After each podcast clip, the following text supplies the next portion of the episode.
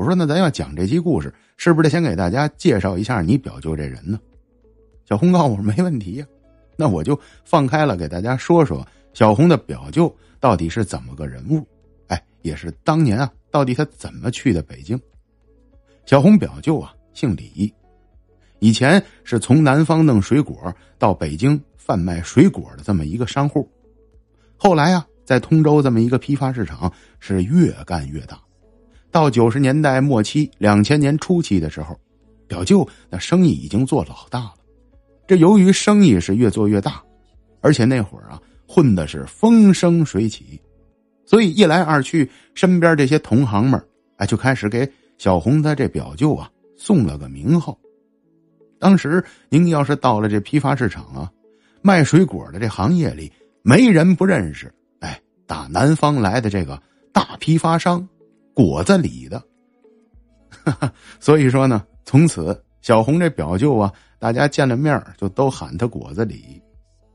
所以说呢，您先得先认识这人，得知道这人的特殊之处，还有他这奇怪的名号，哎，您后边才能听得懂他这个故事。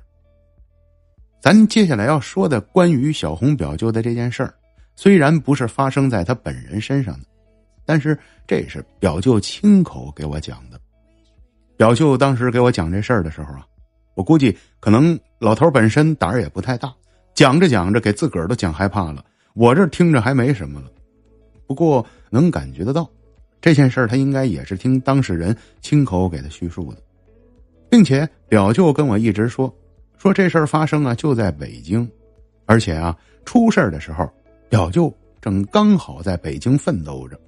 那么，在北京奋斗的人其实都知道，生活在北京的外地人最难的一件事就是房子，这不吗？当年啊，生意还没太起色的表舅就租了这么一间房。这今天的故事就发生在这间房子里边。说话这件事儿是发生在九十年代初期的时候。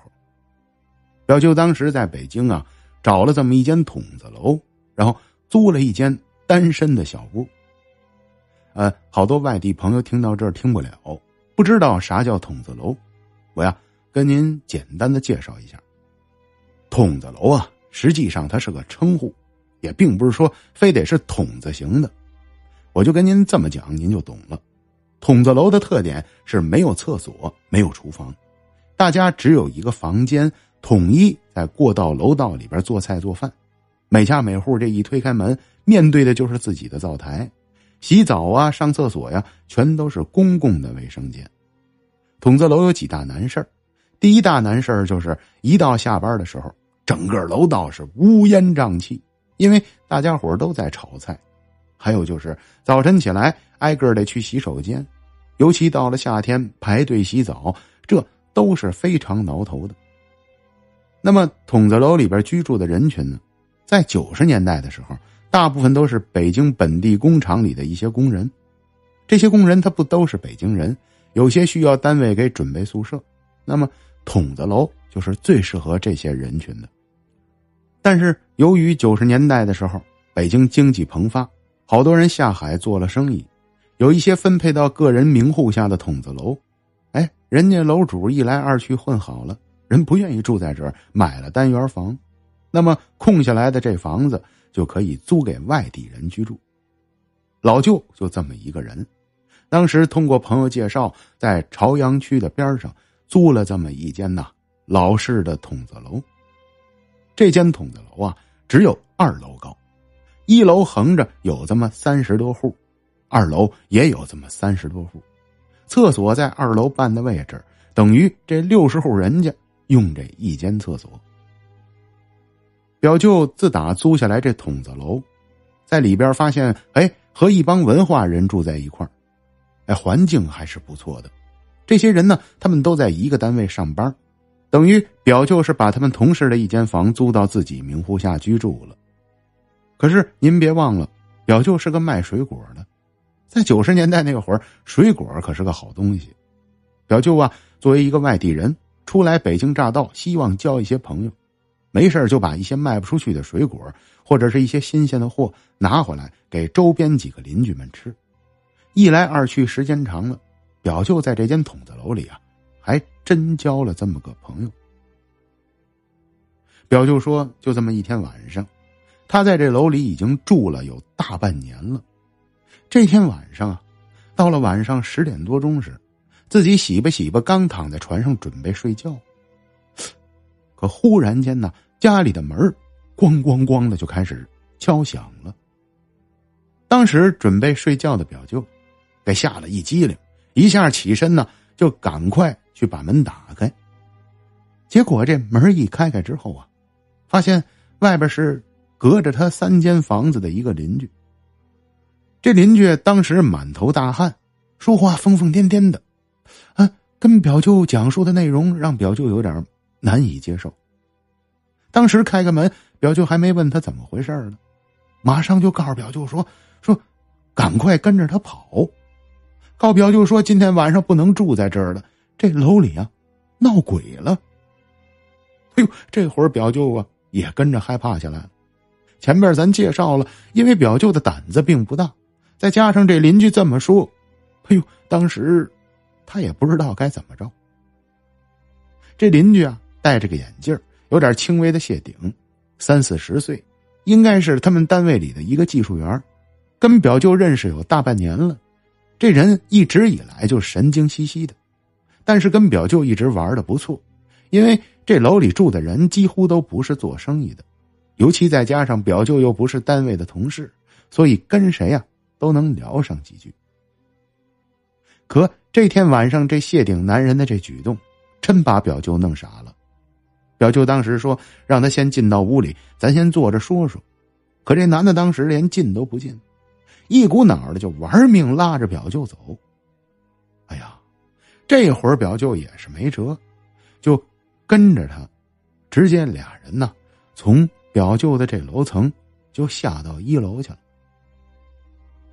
到了一楼之后，当时衣服穿的也不太多，走到门口啊，这男的就告诉表舅说：“咱往人多的地儿去，这楼里边出大事了，今天晚上咱是指定不能住这儿了。”哎呀，这会儿表舅就说：“这怎么成啊？这个，是不是？你这大晚上把我忽然间喊出来，告我楼里闹鬼，这弄得我也不敢住在这楼里了。可是下楼的时候你走的这么匆忙，我身上连个钱都没带。”表舅就告诉他说：“说呀，你在这等会儿我，我回去拿点钱去。”但这男的当时一下就急了，好像就特别关心表舅的意思，意思是说你千万不能再进那楼里，因为你进到那楼里是一定会出事儿的。哎呦，这个给表舅弄的是当时不知道该怎么着了，只能跟着那男的俩人大半夜啊，快十一点了，坐在路边上坐着。一开始坐着的时候啊，表舅开始问他遇到什么事儿了，他情绪很不稳定，说不清楚。后边坐了时间长了，俩人抽了几根烟，这才安静下来，给表舅讲他这些日子的经历。哎呦，当时表舅听完这小子说的这些事儿啊，反正跟您这么说吧，没出三天左右，表舅马上就找人找房子，搬家了。啊，也就是说，真正关键的东西，您得听啊。这秃头的这小子，他到底在这房子里遇上啥怪事儿了？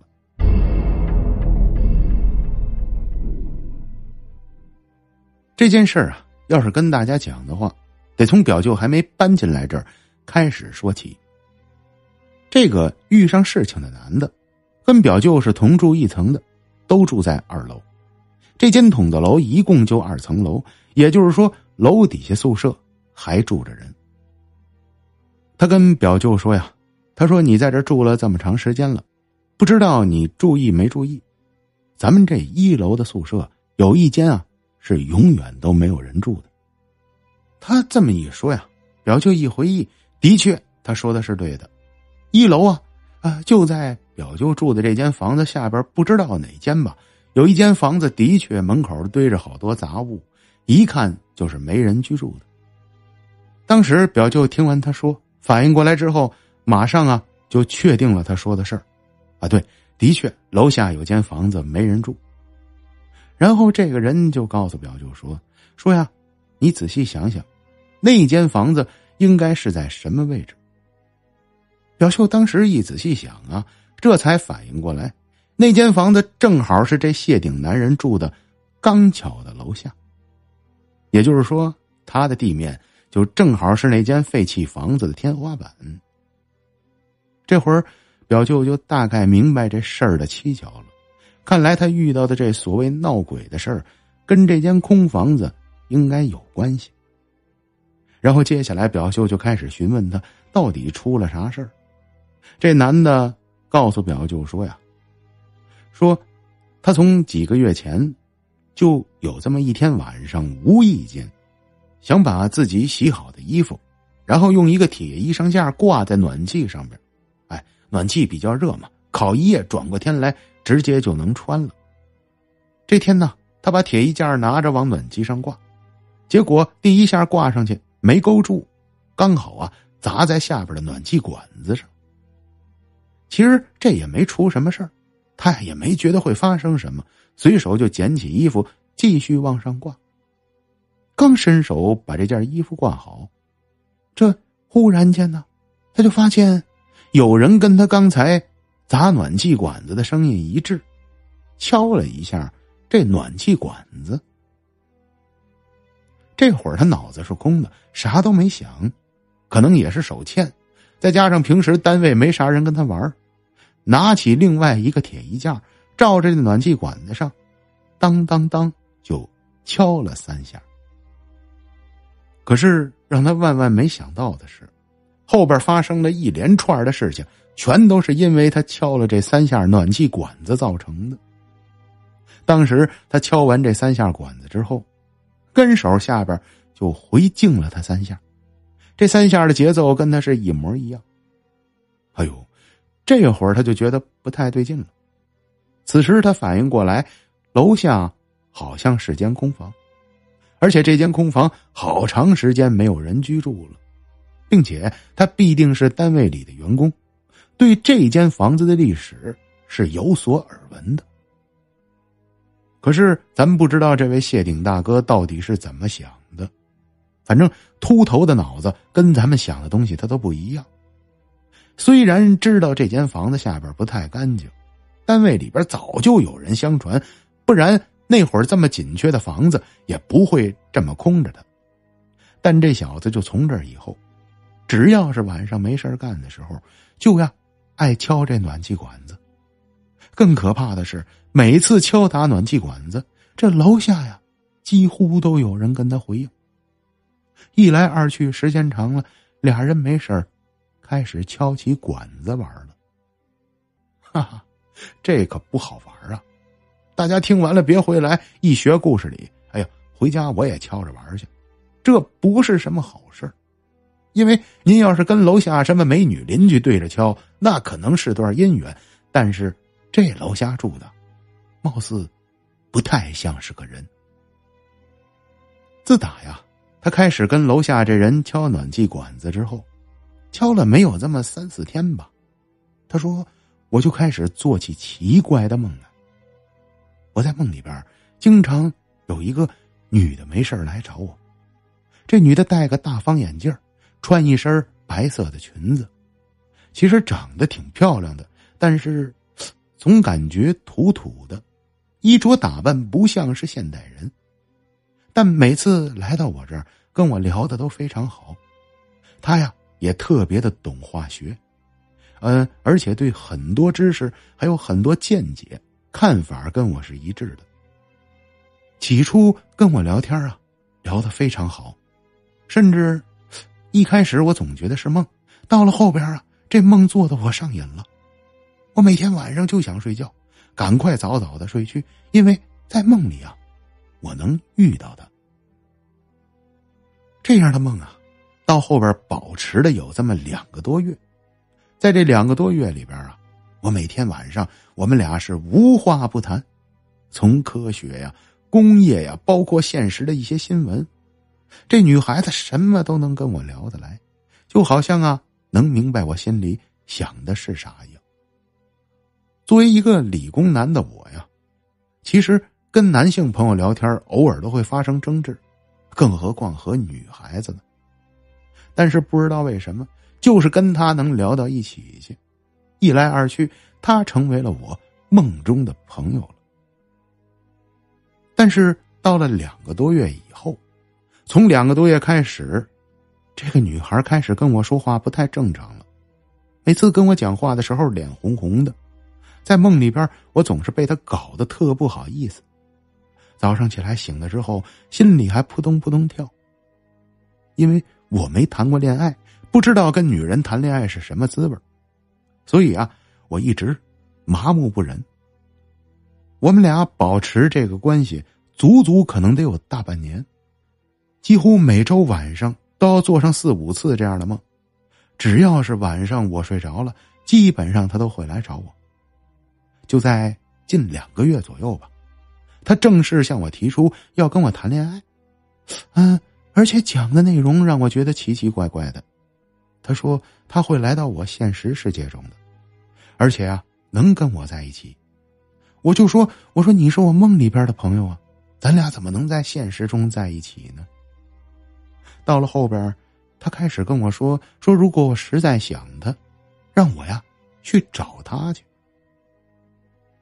哼，这些话呀，在梦里边反复聊了很多次，而且呀，那会儿就觉得每天发生的这些事儿就跟真的一样，弄得我是现实和梦境都快分不清了。直到近二十天左右吧，就在这二十天左右，他开始提出可怕的事情。有一天晚上，他忽然找我，他说他非常想我，并且啊，问我想不想他。我当时就顺势答应了，我说我很想他，他就在梦里边告诉我，让我白天的时候去买毒药喝掉。虽然他在梦境里啊，把这些话说的非常委婉，意图好像是我只要喝完毒药就能永远的跟他在一起了，但是我也不是傻子呀，他让我买的那东西，那是给耗子吃的，那不是给人吃的。一开始啊，我采取的是敷衍的办法，一直这么跟他推推搡搡的。我说：“你别开玩笑了啊啊！你说的这东西我吃完不就死了吗？”可到后边我发现他越来越认真了，甚至开始威胁我。慢慢的，有这么些日子，我实在忍不了了。就在大概七八天前的这天晚上吧，在梦里他又找我来了。这一天呢，我在梦里跟他。闹翻了，在梦里边，我直接向他大喊，并且告诉他说：“我说我好像觉得你不太正常，我感觉你不像是个人，你呀这是要害我，你以后再也别他妈给我来了。”就打这儿开始，连续七八天的晚上，我在梦里再梦见的那个他，可就不再是之前那么美好了。本来长得挺温和的他，变得横眉立目，头发变得蓬松起来。晚上的时候，每次来找我，面色暗沉，说的话全都是让我去死的话，搞得我这些日子根本没法活了。也就是说，这些天我发生的事儿，我没跟任何人说过，我都是憋在心里边忍着。可是，今天晚上。我又想起来，当初我敲暖气管子跟他忽悠。我有时候在想，这到底是个梦啊还是真实的呢？我已经好久没有敲打过这暖气管子了。我当时脑子一热，随手拿起来一根钢笔，朝着暖气管子敲了几下。其实我敲的时候非常的轻，心里边很纠结。我呀，特别害怕他回敲过来。但是敲完这几声暖气管道之后，还没隔了三秒钟，就听见我的这根通往楼下的暖气管子，当当当，回敲了三声。好了，朋友们，这期故事给大家说完了。哈哈，跟大家呀有个东西要说一下，人家是卖水果的，但人不姓李，这是我给人家编的啊，人家的确。表舅是卖水果发的家，现在做的不是这门生意了，生意做的老大了。表舅跟我打电话的时候，人也是个特幽默、特大方的人，所以我才敢在节目里边胡说八道。不过，表舅当年在北京遇上那件事儿，他呀根本也解释不了。虽然到后边在这间筒子楼里没再住多长时间，但表舅侧面也了解过这间房子。其实，在这单位里工作的所有老员工都知道，这间房子当初是一个女孩子住在里边。这女的是从广东来的，是个新毕业的大学生。毕业之后就被这厂子聘到单位里边当的技术工作人员。由于是女孩子，再加上家里又在广东，厂领导这边就是照顾，给她先分配了这么一间宿舍。没想到的是，住在这宿舍里边还没有一年半左右，到后边不知道为什么，这女孩竟然吃了好多安眠药，死在了这间宿舍里。之后，这宿舍被工厂收回，开始啊分配给了好几个员工。只要是分配到这宿舍搬进去的人，全都说晚上做噩梦，而且能梦到这女孩子。当时最让厂里领导费解的是，好多都是新来的员工，根本不知道这女孩长啥样了，但描述出来那形象啊，永远全都是和这女孩长得一致的。所以呢，一来二去，时间长了，单位领导啊也不敢把这间房子再分配给谁了。哎呦！这一下，这间房子就成了单位里啊无人不知、无人不晓的凶宅。哎，从此之后也就没人敢居住了。可是，咱说到这儿，那领导其实做的还可以，不像是别的领导不择手段。哎，你不不是没地儿住吗？我不管是什么凶宅，马上就分配给你。领导已经把它空出来了，但让领导万万想不到的是，这自个儿单位里真有这闲着没事干的人。您说您住楼上老老实实住着吧，你没事干敲暖气管子，逗他干啥呢？并且这秃头大哥呀，他完全知道这个故事，他并不是不知道这件事所以说，有时候有些事儿啊，真的是人啊自找没趣的。所以呢，咱这聪明的表舅到后边慢慢的也不跟这人联系了。表舅说，他刚搬走之后，这男的并没有搬走。因为他没地儿住，只能住在那儿。没事啊，就给表舅打电话、打传呼。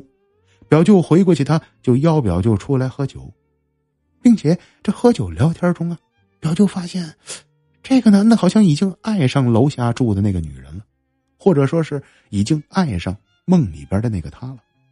这聊天的过程中，感觉他好像像失恋一样。所以说，要换做您。您还跟这样的神么叨叨的人联系吗？